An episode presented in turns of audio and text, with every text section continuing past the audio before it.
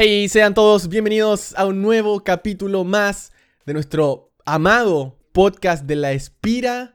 El día de hoy, como siempre, ustedes saben, yo estoy aquí en el panel, yo soy Swap y en el micrófono número 2 tenemos al grande que encubrió todo Intel Extreme Masters Karevice, el señor Horus. ¿Cómo estás, Enrique? ¿Cómo estás, Swap? Aquí andamos ya este, listos para un episodio más que ya lo estaban pidiendo. Yo creo en los streams de todos, güey. Un episodio más de la Espira. Así es. Y en el micrófono número 3, sin orden en particular, nuestro queridísimo Jaime que ha estado streameando todos estos días non-stop. Jim, ¿cómo estás el día de hoy? Hola, bebé. Estoy muy bien. Estoy perfecto, como nunca. Salud, Swapi. Excelente, qué bueno. Sí, oye, nos saltamos una semanita, se sintió feo, la verdad. A mí no me gustó mucho, como que ya me acostumbré al ritmo. Igual, como decíamos en el episodio anterior, como que toda la semana es como, ah, no grabamos, y después como, oh, hay que grabar de nuevo. Pero, pero sin duda habernos saltado ese porque obviamente estaba la transmisión de Intel Extreme Masters Katowice, el primer mayor del año. Había que dejarlo reposar, pero ya estamos de regreso con el episodio número 11. Así que Obviamente tenemos que cubrir lo más importante de la semana pasada, recién o de hace dos semanitas a la hora que salga en vivo este podcast, se jugó Intel Extreme Master Katowice, que fue el primer torneo major, por decirle de alguna forma, el primer torneo grande de este año 2020 y también el primer torneo grande de esta nueva alianza DreamHack ESL con simplemente el apoyo de Blizzard detrás de esto, ¿no? Entonces, creo que antes de entrar como a los resultados y a todo lo demás, les quería preguntar a ustedes qué les pareció en términos de producción, el flow del show, si está a la altura, si vieron algo que de cierta forma estén cortando presupuesto entre años anteriores o se vio como más presupuesto, como estuvo el trato con contigo, Oros, que estuviste casteando en el staff y todo eso. ¿Cómo estuvo en términos de producción la primera Intel Extreme Masters, que ojo, el próximo año va a ser el mundial de StarCraft. Entonces, tenía mucho que decir. Ok, término de, en términos de producción únicamente. Pues todo lo que nos dejó, nos trataron bien como staff, siempre serios en lo que se estaba haciendo, siempre este, dirigidos bien a lo que íbamos a hacer. Nada de andarse con rodeos ni nada. Igual en el Discord era como de hablar del feedback, del clean feed que nos mandaban, hablar de cosas de producción, hablar de qué juegos iba a cubrir cada quien. En realidad se repartieron los juegos de manera de stream A, o sea, stream principal. Eh, lo que ustedes veían, digamos, en el stream en inglés, eso lo cubrían ellos y ningún otro stream en inglés podía entrar a cubrir eso streams en otros idiomas, sí podíamos entrar a cubrir eso directamente dentro del juego. Eso está bien, siento que está bien, porque reparten mucho, reparten bien los juegos para los que todos los que hablan inglés vayan a verlo, o los que prefieren en inglés vayan a verlo y no vean el mismo juego en todos los streams. Entonces, por mí eso está bien. Luego, nos dejaban entrar al que queríamos, me pareció genial. O sea, nosotros, Dixix y yo teníamos como campo libre para elegir lo que, lo que se nos diera la gana. Obviamente le dábamos preferencia, le dimos preferencia a Special, le dimos preferencia a Kelasur, que los dos estuvieron ahí cubriendo. Yo creí que iba a haber a Cham por allá, pero no lo vi. Entonces, eh, les dimos preferencia a ellos, tratamos de cubrir sus juegos. Inclusive la mamá de Special siempre va ahí al, al stream y se la pasa viendo y preguntando a qué hora juega mi hijo y todo. Y eso es genial ahí verla este, apoyando siempre al buen Juanito. Digo, aunque Juanito no nos pele, ahí está su mamá apoyando siempre en el stream, dude. Entonces, este, ahora sí no se nos podía escapar porque era, era de los referees creaban la partida y nos metíamos ahora sí tranquilitos, ¿no? Sin esa, esa como carrera que siempre se tiene a la hora de los torneos independientes, de las copas de StarCraft o de otros torneos donde él participa. Entonces estuvo bien. Yo siento el nivel de producción, mira, a mí digo, si quieres así como un resumen de mi opinión, es nada más, estuvo bien. No creo que haya superado al de otros años, pero tampoco creo que haya estado abajo del de otros años. Entonces esa es como la, la opinión concreta en, sí. Una IEM Karevice como la hemos visto anteriormente y creo que eso me deja tranquilo, siempre ha sido un torneo super hype.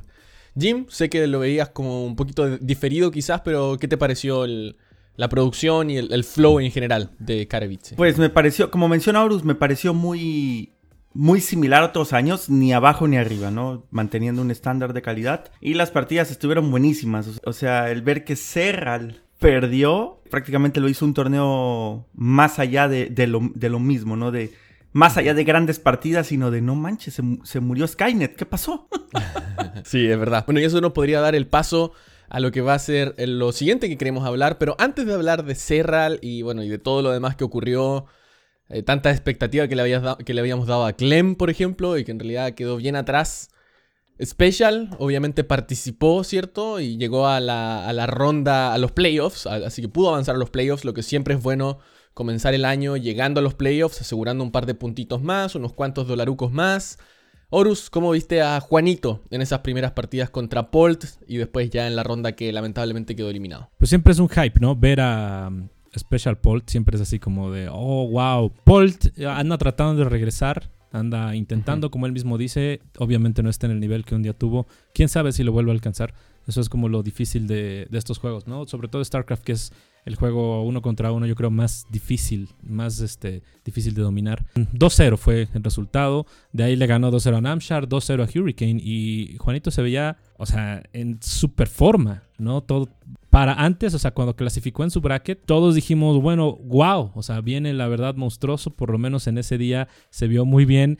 Al siguiente día ya no fue lo que esperábamos, se queda en la, en la fase de grupos, pero dio un buen show. Yo siento que tal vez podía haber llegado a más, pero igual no siento que la suerte le haya favorecido tampoco tanto. Digo, era un grupo pesado en, en protos y pues siempre, siempre de repente sale la sorpresa, sobre todo como mencionamos antes, los coreanos, si les das un día para analizar contra quién van a jugar, al otro día llegan y hacen pedazos al rival. Y también algo que podemos hablar más adelante quizás, pero lo hemos hablado antes, el tema de las razas, cómo hemos visto que a jugadores como Terran y Protoss se le complica un poquito más hacer un bracket, ¿cierto? En un fin de semana, cuando a los... y los Zerg se pueden adaptar mucho mejor, versus los Terrans que les va mucho mejor en torneos como GSL, donde se pueden preparar de una semana a otra. Comentarios del experto, señor Jim.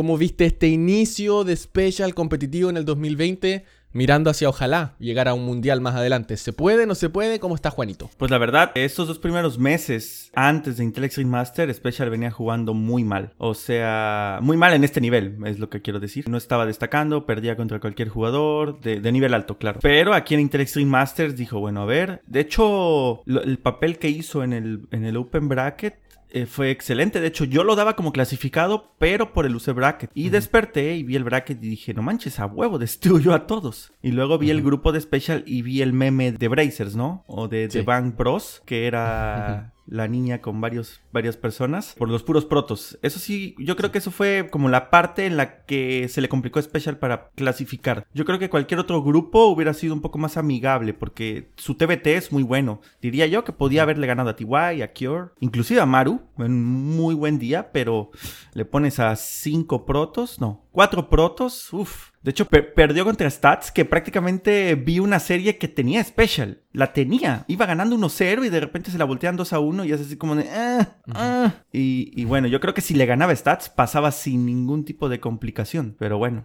yo creo que un desempeño de Special muy bien. Mucha gente comentaba, ah, qué mal le fue a Special. Así le digo, no, hermano, le fue muy bien. Yo considero que le fue muy bien. Sí, lo que pasa es que, claro, Juanito nos tiene acostumbrados, ¿cierto? Nos tenía acostumbrados 2018, 2019 a llegar muy alto, pero también hay que ser realistas. Si bien todavía estamos hablando de que Juanito es un jugador espectacular, tiene altísimo nivel, estamos hablando de que aparecieron otros jugadores que tienen un nivel altísimo también y que están allá en el top, ¿cierto? Top, top, como vendrían a ser eh, Serral y Reynor, ¿cierto? Entonces, sí, Juanito sigue siendo los top de los top no coreanos, eso está a 100%, pero si quiere volver a estar en esos lugares tan top como antes, el nivel que nos estaba mostrando no era tanto o tan cercano a eso en estos últimos meses, por eso venía mi pregunta, pero sin duda se le vio bastante sólido en Intel Extreme Masters Karevice y algo que yo creo que muchos de los que venimos siguiendo a Juanito hace harto tiempo nos hemos dado cuenta es que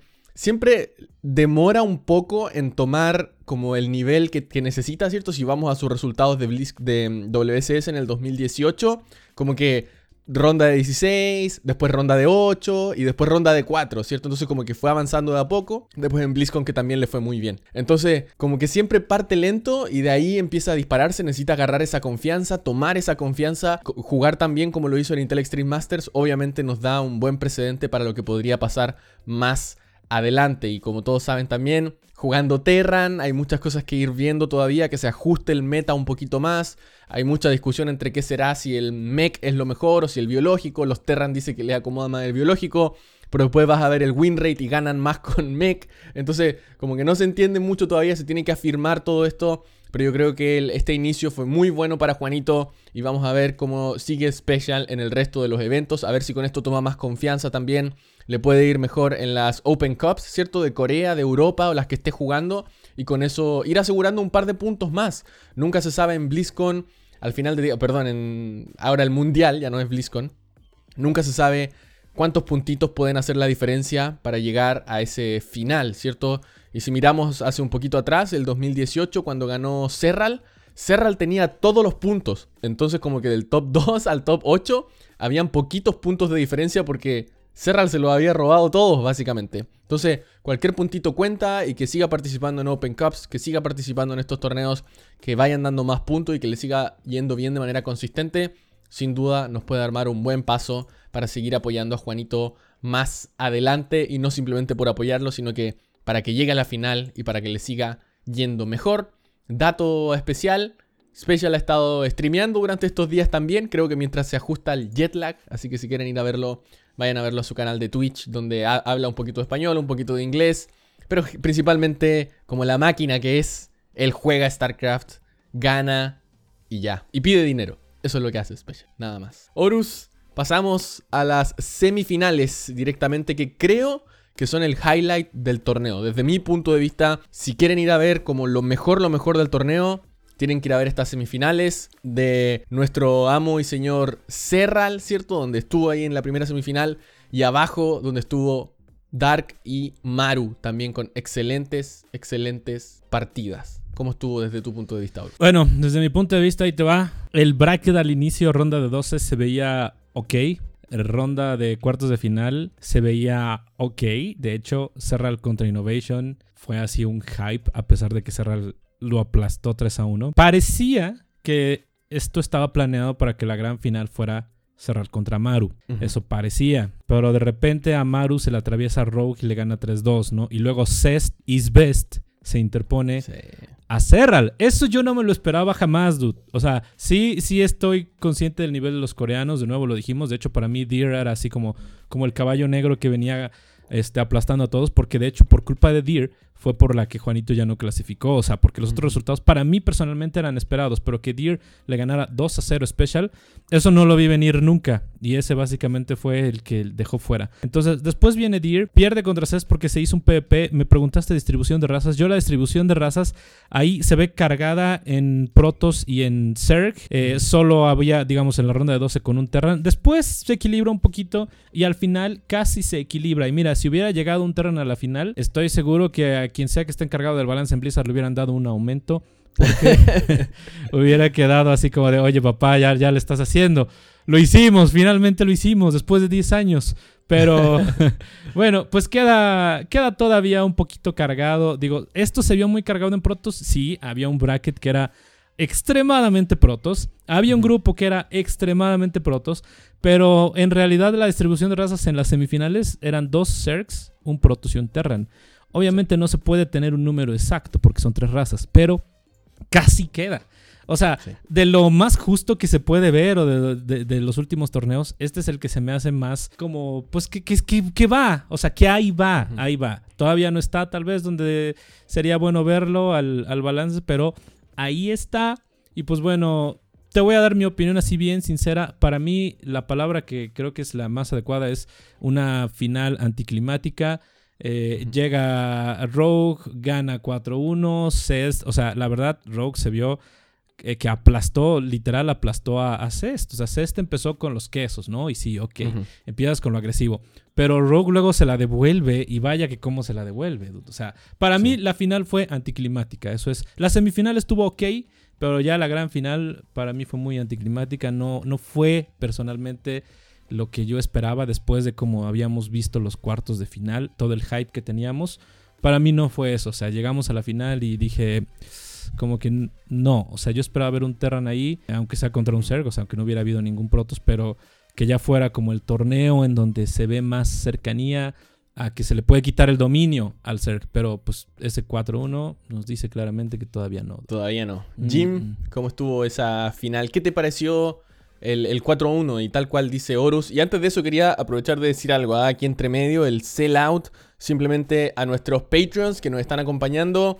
Antonio Loera, Marcos Farad, que oye me pidió un dato, nuestro amigo Marcos tiene aquí un canal de YouTube donde enseña guitarra, así que para que vayan a verlo les voy a dejar el link aquí en la descripción del podcast para que lo vayan a escuchar. Nuestro ya Patreon hace cuántos meses, ya muchos meses, cinco meses Patreon, así que excelente. Omar Morales, Pablo Aranda, Ramón Ar- Arriola y nuestro último Horus, tu novio, el señor Sodak, en nuestro Patreon. Ay, Así papá. Se unió exactamente eh, hace 18 días ya, así que muchas gracias señor Sergio Sodak. ¿Y por qué lo menciono? Porque él nos hizo una pregunta justo aquí de, llegar al, al final. Dice, ¿qué les pareció la serie final de Intel Extreme Masters? Porque a mí se me hizo aburrida en comparación con las semifinales o los cuartos de final. Así que gracias Sodak por esa pregunta.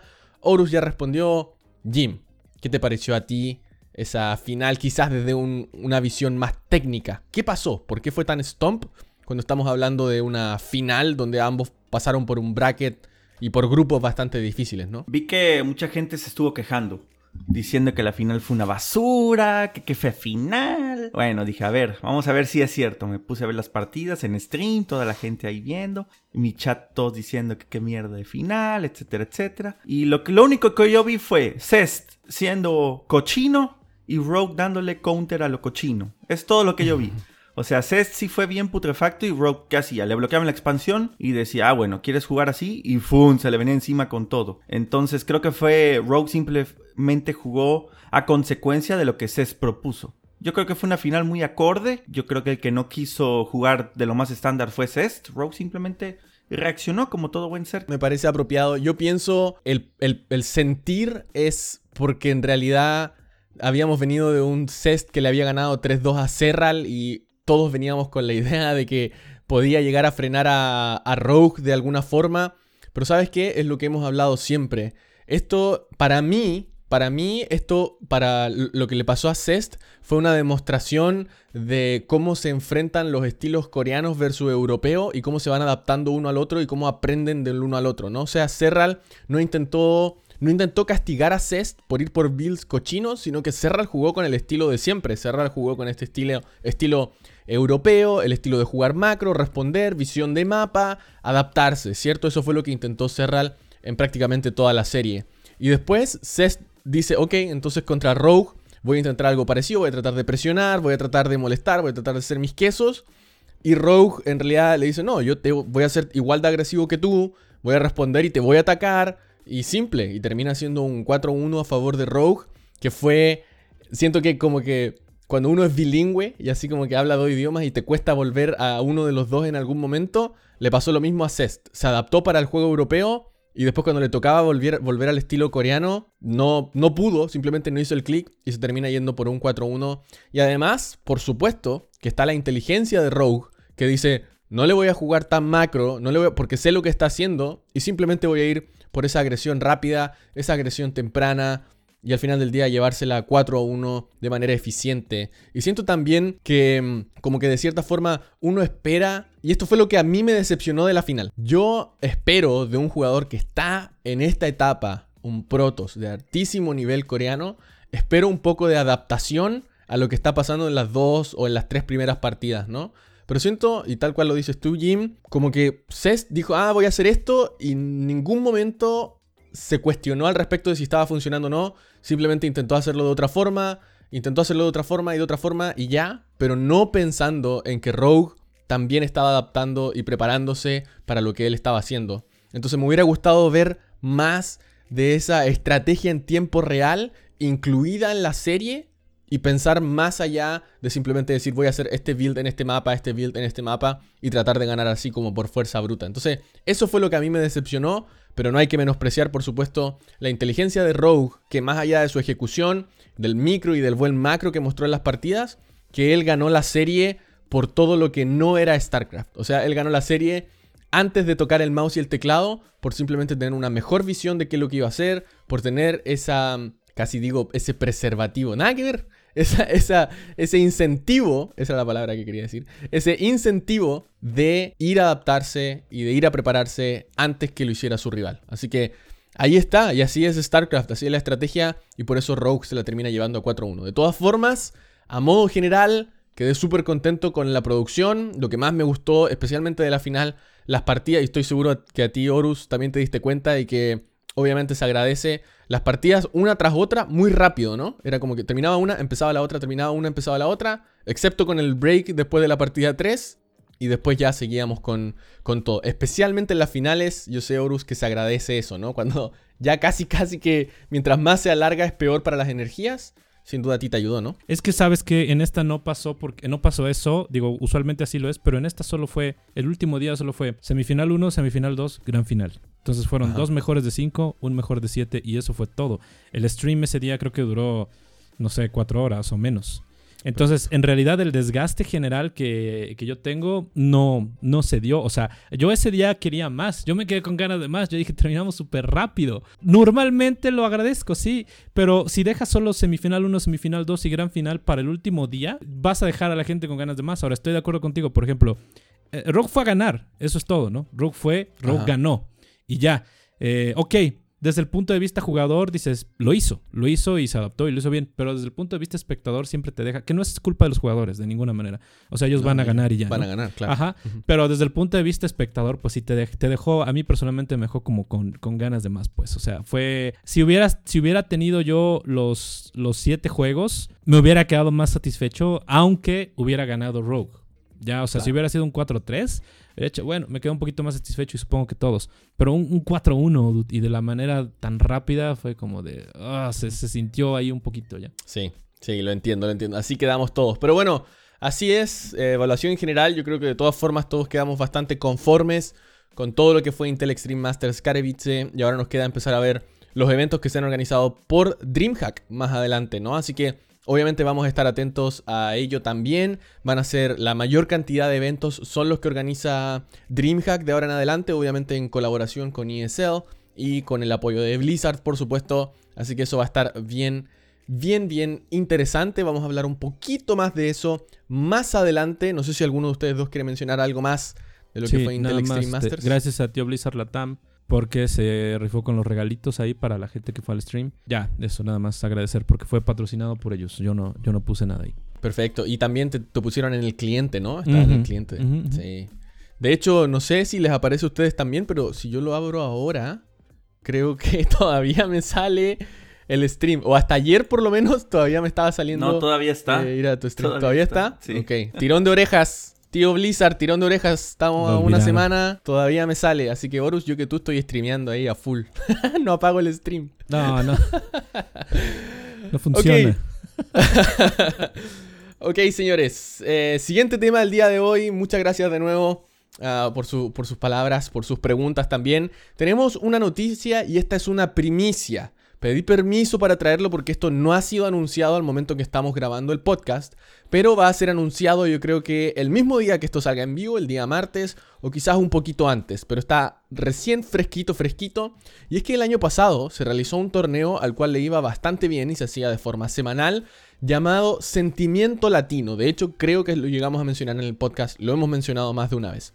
Si hago un resumen, Sentimiento Latino, un torneo donde solamente se pueden registrar jugadores de Latinoamérica, pero tiene un pequeño caveat ahí, y era que jugadores que hayan clasificado a WCS, eventos internacionales, no podían participar de este sentimiento latino. La, idea, y esto obviamente es un poco discriminador, pero la idea era excluir a los jugadores que están en el top, top, top, cosa que esto fuera un evento considerado tier 2. O sea, no están los mejores jugadores de Latinoamérica, pero son solamente tres, ¿cierto? Los que estaban excluidos, Kelasur, Y Special, obviamente, y todo el resto, todo el resto que, podía jugar incluso en clasificatorios de WCS y Copa América, sí podían participar. Y esto le hacía muy bien a ese tier 2, porque obviamente era un poquito de ingreso más, si no me equivoco el price pool era 50 dólares. Y ahora, después, eh, digamos que el Sentimiento Latino, organizado por OSC, pasó a ser el torneo Batalla de las Américas, del cual también hemos hablado acá. Ese torneo, si lo recuerdan de alguna forma, es el que simplemente por jugar una serie, aunque pierdas,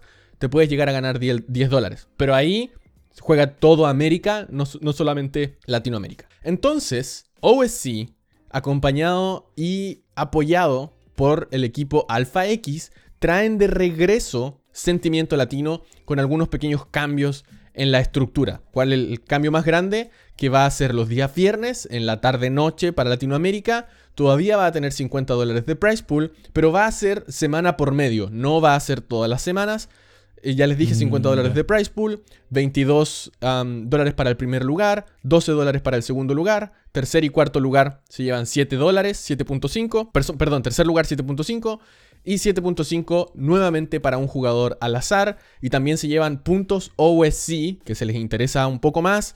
Esos puntos ustedes los juntan y al final de todo, el, de todo un semestre, de todo un año, de toda una season, se, los jugadores que tienen más puntos clasifican a un torneo exclusivo con un buen price pool también, así que siempre es agradable juntar esos puntitos. Así que me pidió el señor Darking, uno de los organizadores de todo esto, el admin principal también, que les recordara que es OSC junto a Alpha X y va a ser transmitido en español, en inglés y en portugués.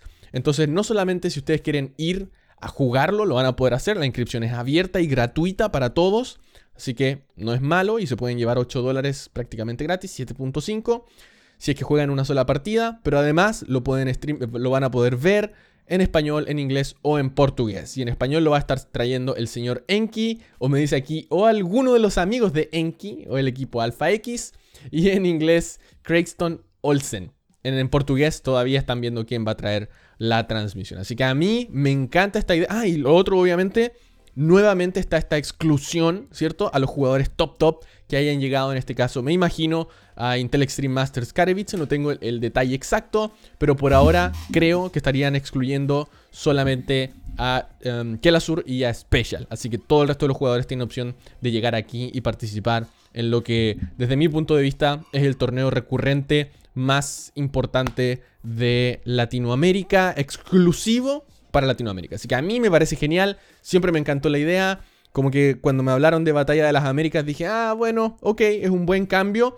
Pero gracias a Alpha X y OSC está de regreso y me encanta. Genial. Viernes tarde noche. Jim, otro torneo para ti que puedas jugar a la hora de stream. Sí, este, yo dejé de jugar todo el 2019 este torneo porque no, hombre, el Darkin lo empezó a hacer a las 3 de la tarde, hazme el bendito favor, nada más hazme el bendito favor.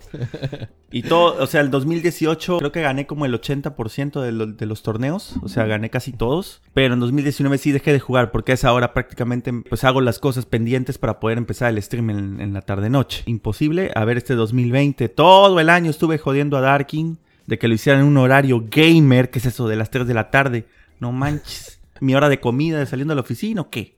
Entonces, pues a ver, a ver qué tal. Perfecto, buenísimo. Horus, ¿qué te parece a ti que regrese sentimiento latino. Siempre es bueno tener más eh, torneos en la escena y sobre todo que le ponen dinerito. Ese dinero, o sea, aunque puede percibirse como poco para algunos, es, es constante, es continuo. Entonces, si a lo mejor ya no es semanal, por lo menos vas a dejar una semana de descanso y luego regresas con fuerza. Y qué bueno, qué bueno que hacen esto. Eh, Alpha X siempre también eh, lo veo así súper presente en la escena. Digo, al que más, como tú lo mencionaste, el buen Enki es el que más se la pasa spameando absolutamente de todo lo que hace Alpha X. Y bien, me da gusto ver que regresa el torneo porque también hay otros que andan apareciendo por ahí. Y mientras haya torneos y movimiento en la escena que nos gusta tanto, pues que sigan, ¿no? Que sigan los torneos, que siga esto, que, que siga alimentándose, tanto de torneos de la comunidad o de este, organizaciones o los torneos gigantes que tenemos como el Katowice y como lo que van a ser eh, los Dreamhacks. Entonces, muy, muy bien por eso. Sí, o sea, piénsenlo de esta forma. Cada dos semanas vamos a tener esta ocurrencia donde vamos a tener el viernes, Sentimiento Latino la tarde-noche. El sábado, Batalla de las Américas y, y también ESL Open Cup Corea. El domingo, ESL Open Cup Europa y también la ESL Open Cup de Américas. O sea, o sea la cantidad de torneos es absurda. Y lo más probable es que los viernes en que no tengamos, ¿cierto? Sentimiento latino, quizás va a ser un buen fin de semana para que hagamos los torneos de la Espira, estos 2 versus 2, estos 3 versus 3, free for alls y todo eso que hemos estado hablando durante todo este tiempo también. Se viene otro, pero hay otras novedades que de hecho Jim las va a estar anunciando en un ratito más, así que atento a aquello también. La verdad, yo estoy mega feliz que hayan tantos torneos, tantos eventos. Y como siempre, a ver si nos traen más repeticiones también para nuestros canales de YouTube, para analizar, para mantener a los jugadores lo más activo posible. Y quería aprovechar de mencionar algo, a ver si me lo permiten todos. Es una explicación que me va a demorar un poquito, pero creo que es súper importante. Muchos de estos torneos, como Batalla de las Américas, como Sentimiento Latino, y todos los otros eventos que está organizando el señor Enki y toda la crew de Alpha X Latam tienen un código en Macherino. Y ustedes pueden entrar a la página, ¿cierto? Va a haber un link. Generalmente el Enki, que como que te tira todos los links encima, ese es Enki, pero te va a decir, mira, este es el torneo, este es el horario, una imagen, y va a haber un link de Macherino. Si ustedes entran a ese link y agarran el código, ustedes lo colocan y van a estar donando al torneo a veces son 50 centavos, a veces es un dólar gratis. O sea, ustedes no, tienen que hacer nada más que entrar ahí, loguear su cuenta, colocan el código y van a estar aportando 50 centavos. Creo la gran mayoría ahora está dando 50 centavos. Entonces basta con que sean 10 de ustedes, ya se van a haber donado 5 dólares gratis. O sea, ustedes no tienen que hacer nada más que poner el código. Y es el 10% del price pool extra, ¿no? ¿Para qué vamos a hablar si son más, si llegasen a los 100 personas? Estamos duplicando el price pool. Entonces, no se olviden de eso. Sé que a veces es complicado, es engorroso y hay tanta información en los torneos. Pero si de repente ven por ahí que les ponen un link de Macherino junto a un código, entren a la página. Y si es de StarCraft, por supuesto, entran a la página, colocan el código y listo. No tienen que hacer nada más. Yo lo he hecho un montón de veces y nunca he tenido ningún problema. Y es dinero que le va a entrar directamente después a los jugadores. Así que excelente iniciativa, tanto por Macherino por eh, todos los torneos que están utilizando eso. Así que quería aprovechar este espacio. Yo sé que ustedes nos escuchan con mucho cariño. Y por eso nosotros también queremos aprovechar de entregarle esto porque ayuda mucho a la comunidad y a los jugadores que no están ganando torneos como Karevice o las ESL Open Cups de poder tener un poquito más de incentivo y al resto de nosotros no nos cuesta absolutamente Creí que ibas a decir como yo. lo pensé, pero hoy día, Jim, hoy día estamos siendo buenos contigo.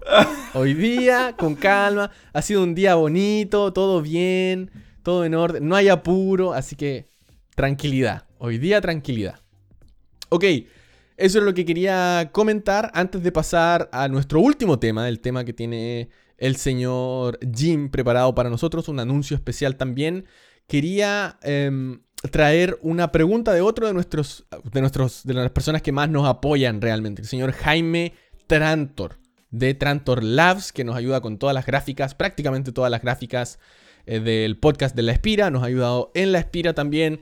Sé que a Horus también te ha ayudado con algunas imágenes durante mucho tiempo. Y a Jim, yo incluso compré unos stickers y después me enteré que el diseño los hizo el señor Trantor también. Así que muchas gracias por apoyar a toda la escena, señor Jaime y nos hace una pregunta. Dice, ¿es posible soñar con una Copa América?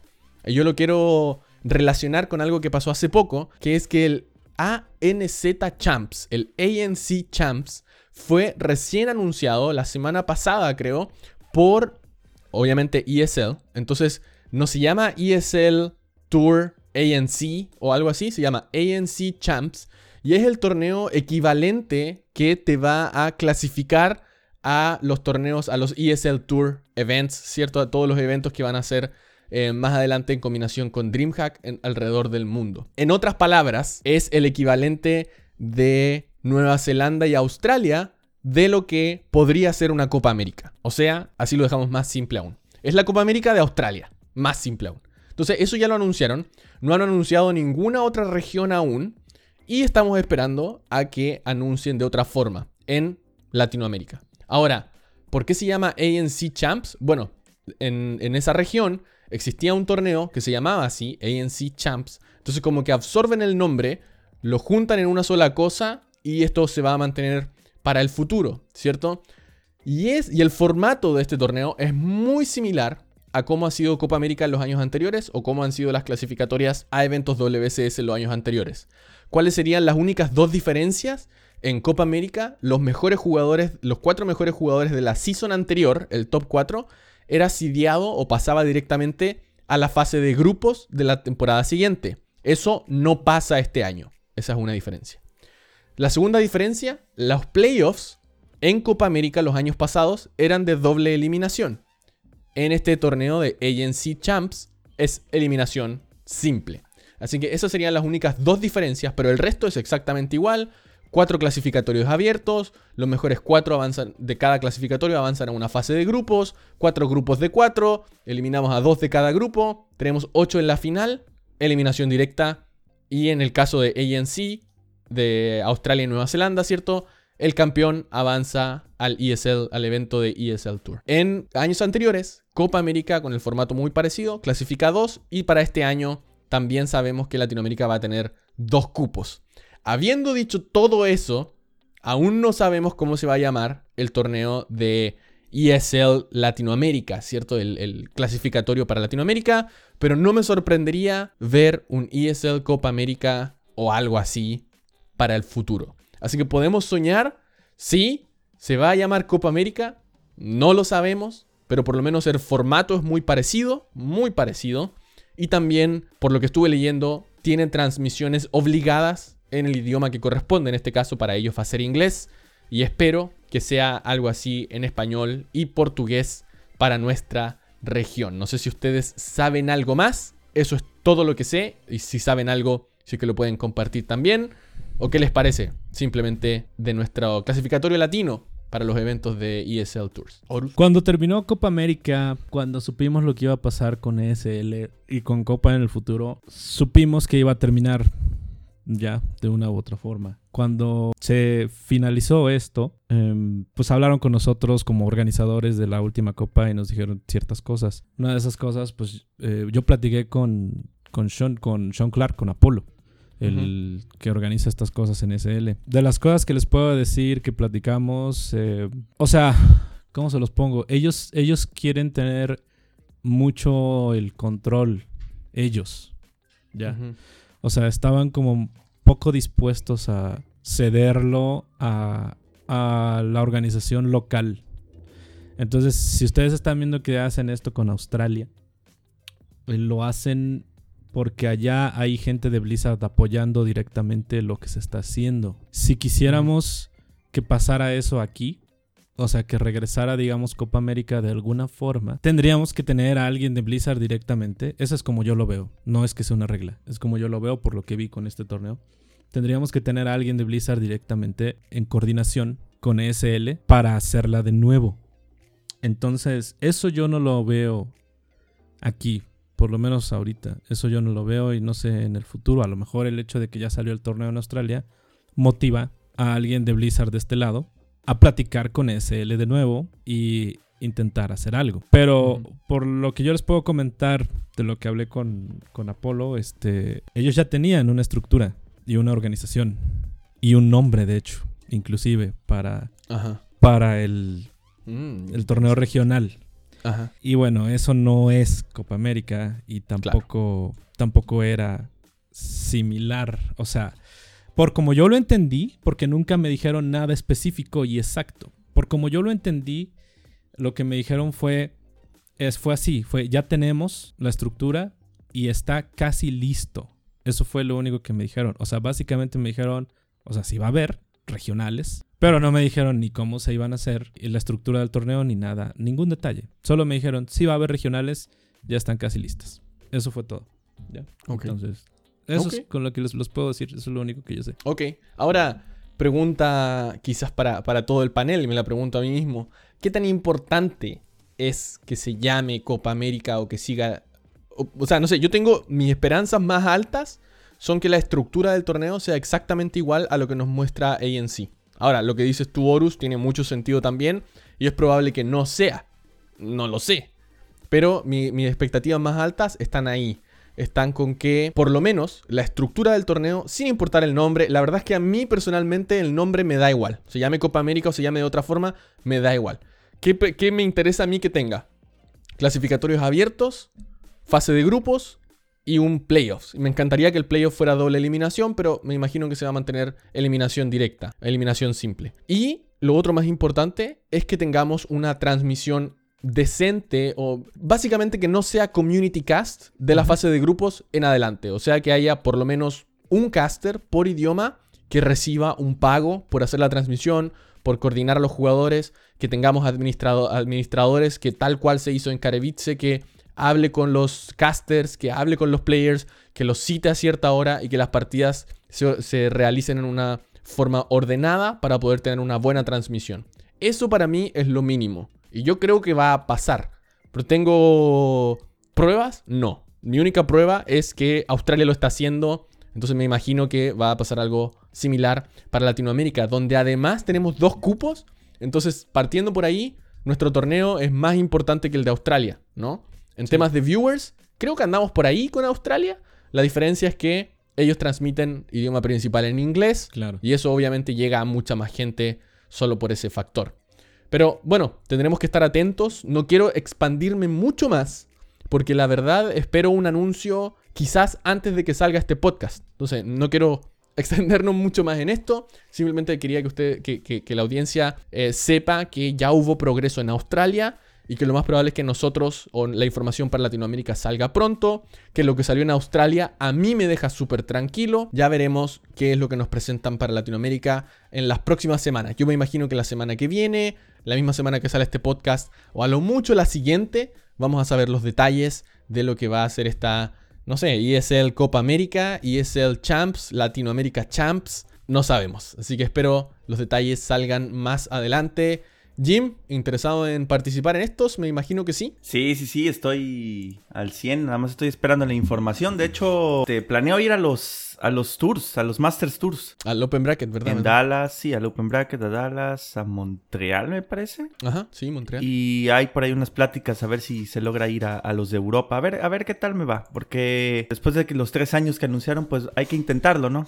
Pueden ser los tres últimos años. Exacto, pueden ser los tres últimos. Bueno, si es que vas, Jim, lo más probable es que alguno de nosotros del staff de la Espira, probablemente yo, no lo sé, te pueda ir a acompañar a hacer una cobertura desde allá. Porque al final del día va a ser lo mismo de siempre, ¿no? Ir a verte en la primera ronda y después ir a comer pizza o algo así. No, que ya no me iban a molestar hoy. ah, perdón, perdón. La dejaste ahí, la dejaste ahí.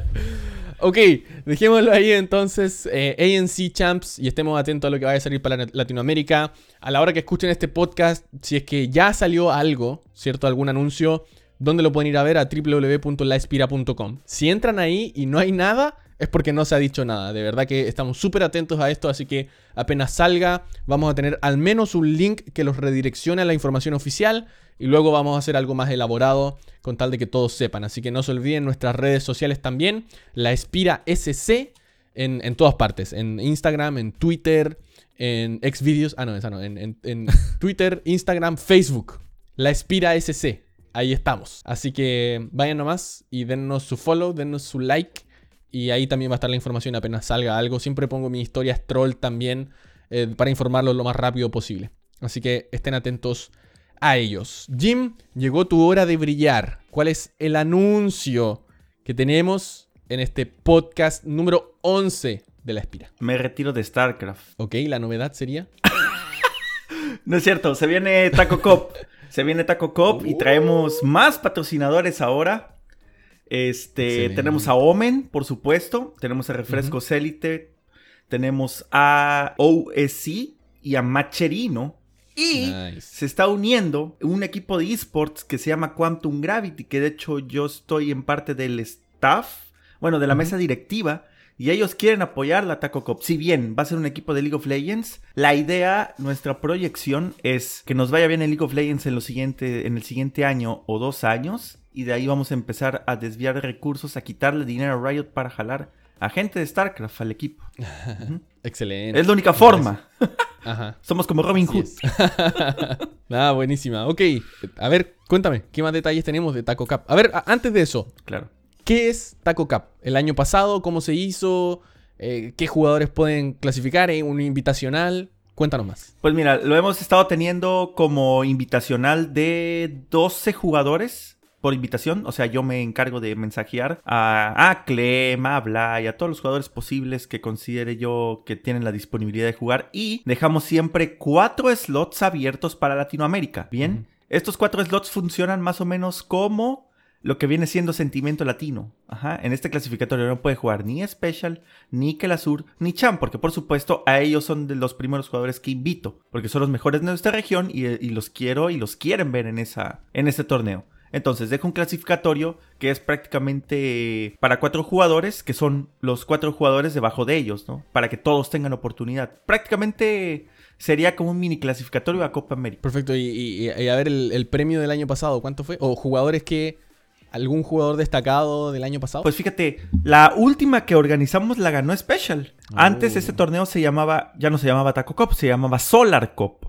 Solar Ajá. había ganado las últimas tres Ah, ¿verdad? ediciones y la última la ganó Special. Le ganó, ¿a quién le ganó? A Cham. A Cham le ganó en la final. Fue final mexicana. Y habían coreanos, y habían europeos, y habían estadounidenses. Y la final fue Cham este, eh, Special. Buenísima. Perfecto. Así que se viene Taco Cup versión 2020 con más auspiciadores. ¿Quieres? eh, bueno, obviamente más información cuando exista la van a poder, la van a poder encontrar en eh, www.laespira.com.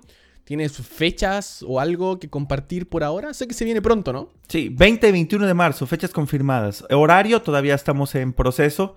Porque estamos este, cuadrando los horarios con los jugadores. Y pues sí, prácticamente es eso. Lo, lo único a destacar es que tenemos más dinero que en las otras ediciones. Eso es lo, lo destacable. Uh, buenísimo. Ojalá eso traiga más jugadores también. ¿A quién le gustaría ver al señor Parting en el torneo Taco Cup? Estaría buenísimo, como siempre. Así que no. la última vez se buenísimo. quedó dormido el hijo de la Sí, corneta. me acuerdo.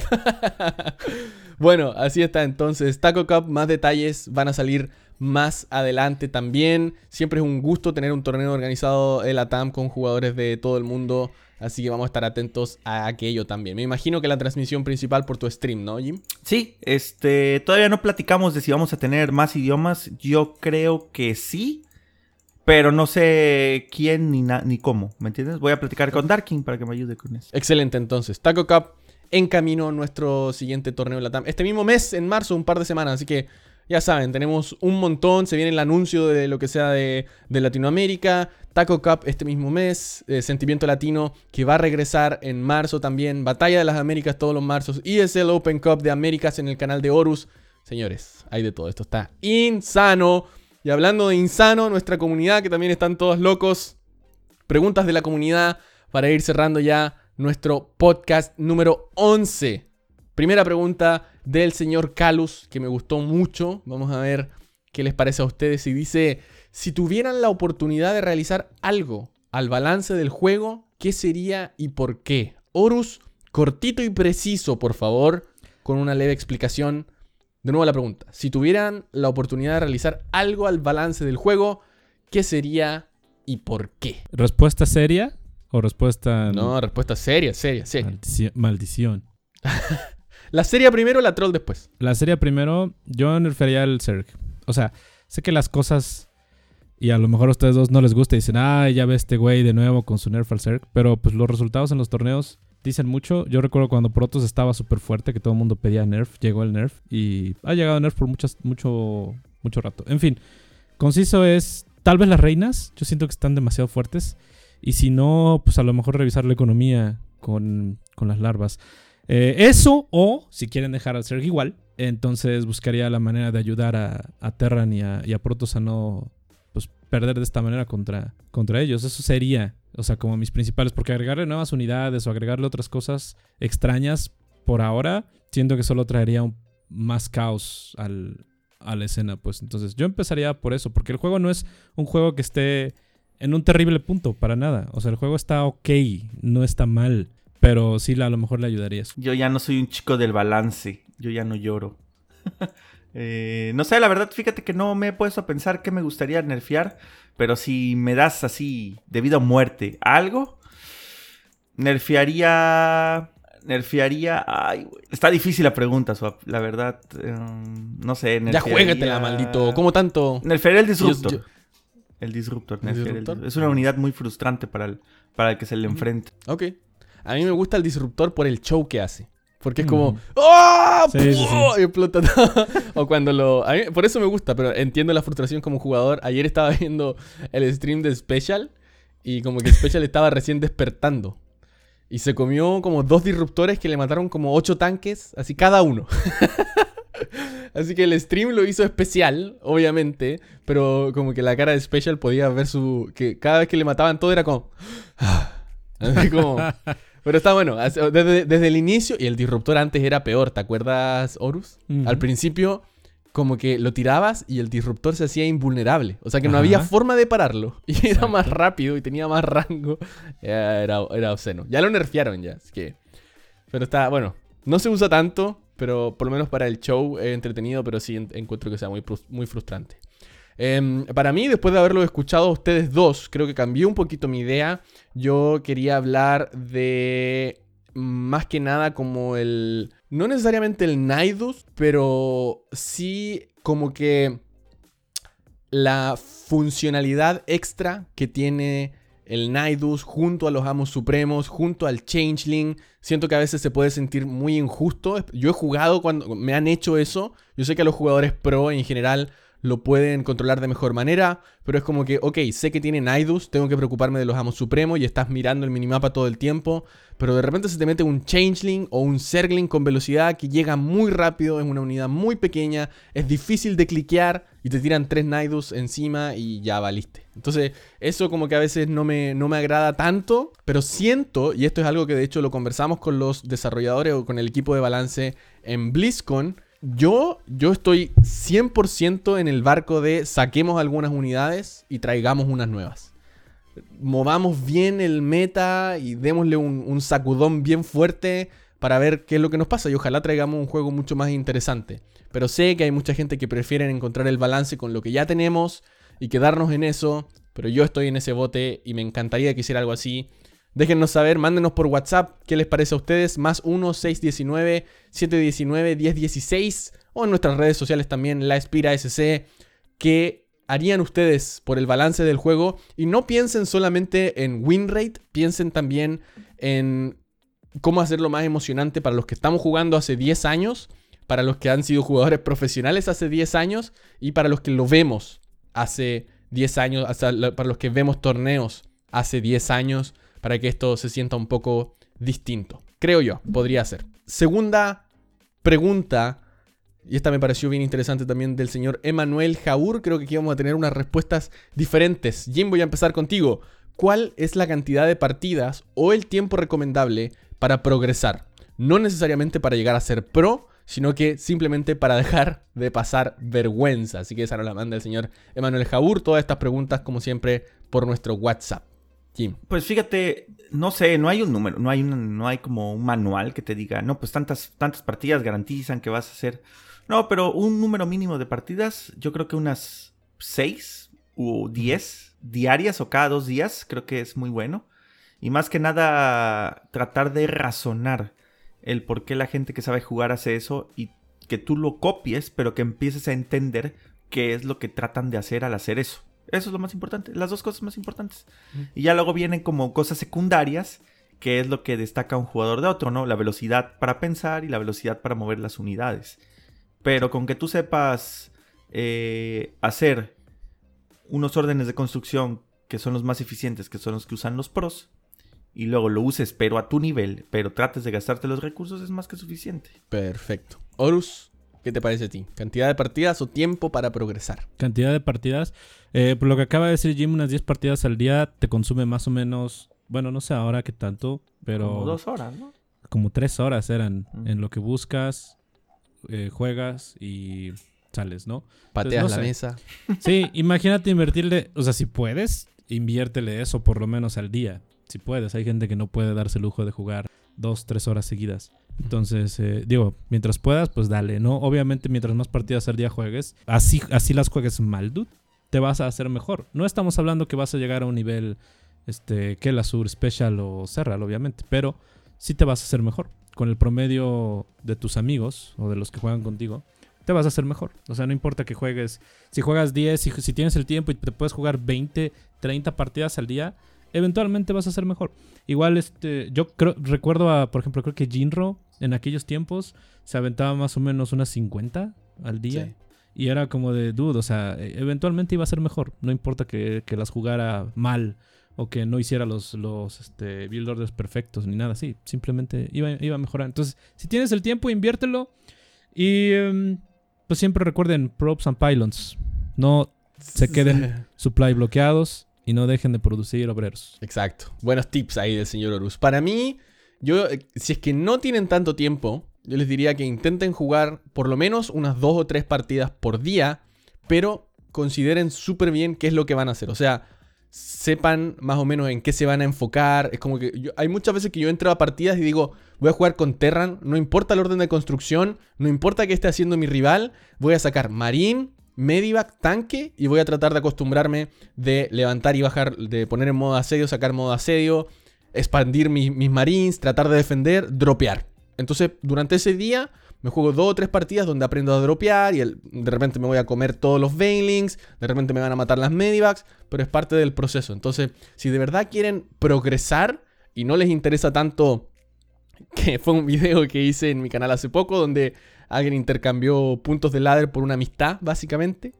En vez de, si no les interesa tanto perder, obviamente uno puede enfocarse en algunas cosas y empezar a progresar para después más adelante, cuando tengas un poquito más de tiempo o te puedas sentar tranquilo un fin de semana por unas 3, 4, 5 horas y le das al ladder por unas 3, 4 horas y ya vas a poder recuperar todos esos puntos, ¿no? Pero es súper importante para mejorar, va a haber que fracasar, así que dedícale unas 2 o 3 horas, perdón, unas 2 o 3 partidas, pero con la mente súper clara de que estás pensando en progresar y no en necesariamente ganar dicha partida. Eso me ha servido mucho a mí, yo creo que aquí todos tenemos una estrategia distinta, pero bueno, así ha sido para todos. Yo creo que el que más le ha funcionado obviamente a Jim, que está ahí en, lo más alto del ladder también.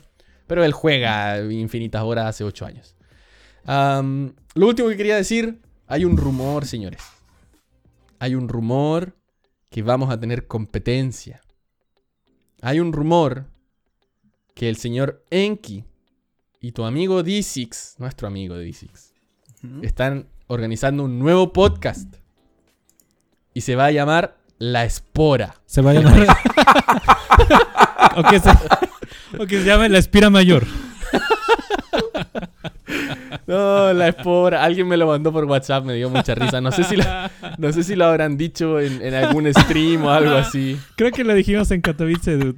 Pues, pero me dio mucha risa porque Puede haber sido cualquier otra estructura y funcionaba, pero la espora, que también es una estructura, funciona preciso. Me encantó, excelente. Y, para qué decir, nos encantaría no tener competencia, pero algo que escuchar, la verdad es que de repente digo, oh, me gustaría escuchar un podcast de algo en español, de algo que me guste, y que, que me guste más que StarCraft, así que sería bueno escucharlo desde otra perspectiva, otro estilo, otro tono, no sé, siempre hay, así que no estaría mal, pero también más adelante vamos a tener de invitado a nuestros señores Enki y D6 también cuando vayamos teniendo más de nuestros episodios. Hay harto que hablar, o sea, imagínense hoy día, ya vamos en la hora de grabación, hay muchísimo que hablar, entonces queremos traer invitados cuando les podamos realmente dedicar por lo menos unos 20 o 30 minutos de saber un poquito más de ellos y así, o que opinen con más tranquilidad, ¿no? Así que tranquilos con eso, los vamos a traer, vamos a traer más gente de invitados también a nuestro podcast. Y con eso, señores, damos por finalizado un capítulo más entretenido. Mucho que hablar, la verdad es que me sorprende todo lo que hay. Muchos torneos, muchos anuncios, de todo. Está genial todo lo que está pasando con StarCraft 2. Así que nada más que decir. Horus, tus palabras finales para nuestro podcast número 11 de La Espira. Pues de nuevo, muchas gracias chicos por escucharnos, gracias por el apoyo, los que se pasan por el stream, eh, también los que van y ven los videos de, YouTube, ahí este, chequen, busquen TV en YouTube y también ahí está, estado subiendo un video semanal continuo. Y gracias por apoyarnos a, todos, como siempre digo, de nuevo a los Patreons, a los que van y donan suscripciones, en los canales, se pasan por todos los canales. Eh, siempre reconozco al buen Hydra que se pasa en el mío, se pasa en el de Jim y supongo también este el día que vuelvas a hacer tu stream en YouTube por ahí andará y bueno, pues si no, ahí está cooperando el Spira también. Entonces, siempre muchísimas gracias por el apoyo, chicos, que pues es precisamente para lo que lo hacemos, ¿no? O sea, en el momento en que veamos menos apoyo de ustedes o bueno, por hablo por mí, no sé ustedes, pero eh, entonces a lo mejor ya no ya no se hará eh, pues tanto contenido o cobertura de torneos o así. Pues entonces mientras ustedes sigan apoyando y, les guste, lo seguiremos haciendo. Así es. Jim, palabras finales. Muchas gracias por llegar hasta este punto del podcast. Gracias por seguirlo consumiendo. Gracias a nuestros patrons, a nuestros pimps. Gracias, los amamos mucho. Gracias por seguir apoyando y bueno, vamos a tratar de seguir trayendo más material. Y gracias. Bueno, y si llegaron hasta este punto, tal cual dice Jim, muchas gracias por su apoyo. Muchas gracias también a nuestros Patreons y a todos ustedes que escuchan, comparten, nos mandan mensajes por WhatsApp, se unen al Discord.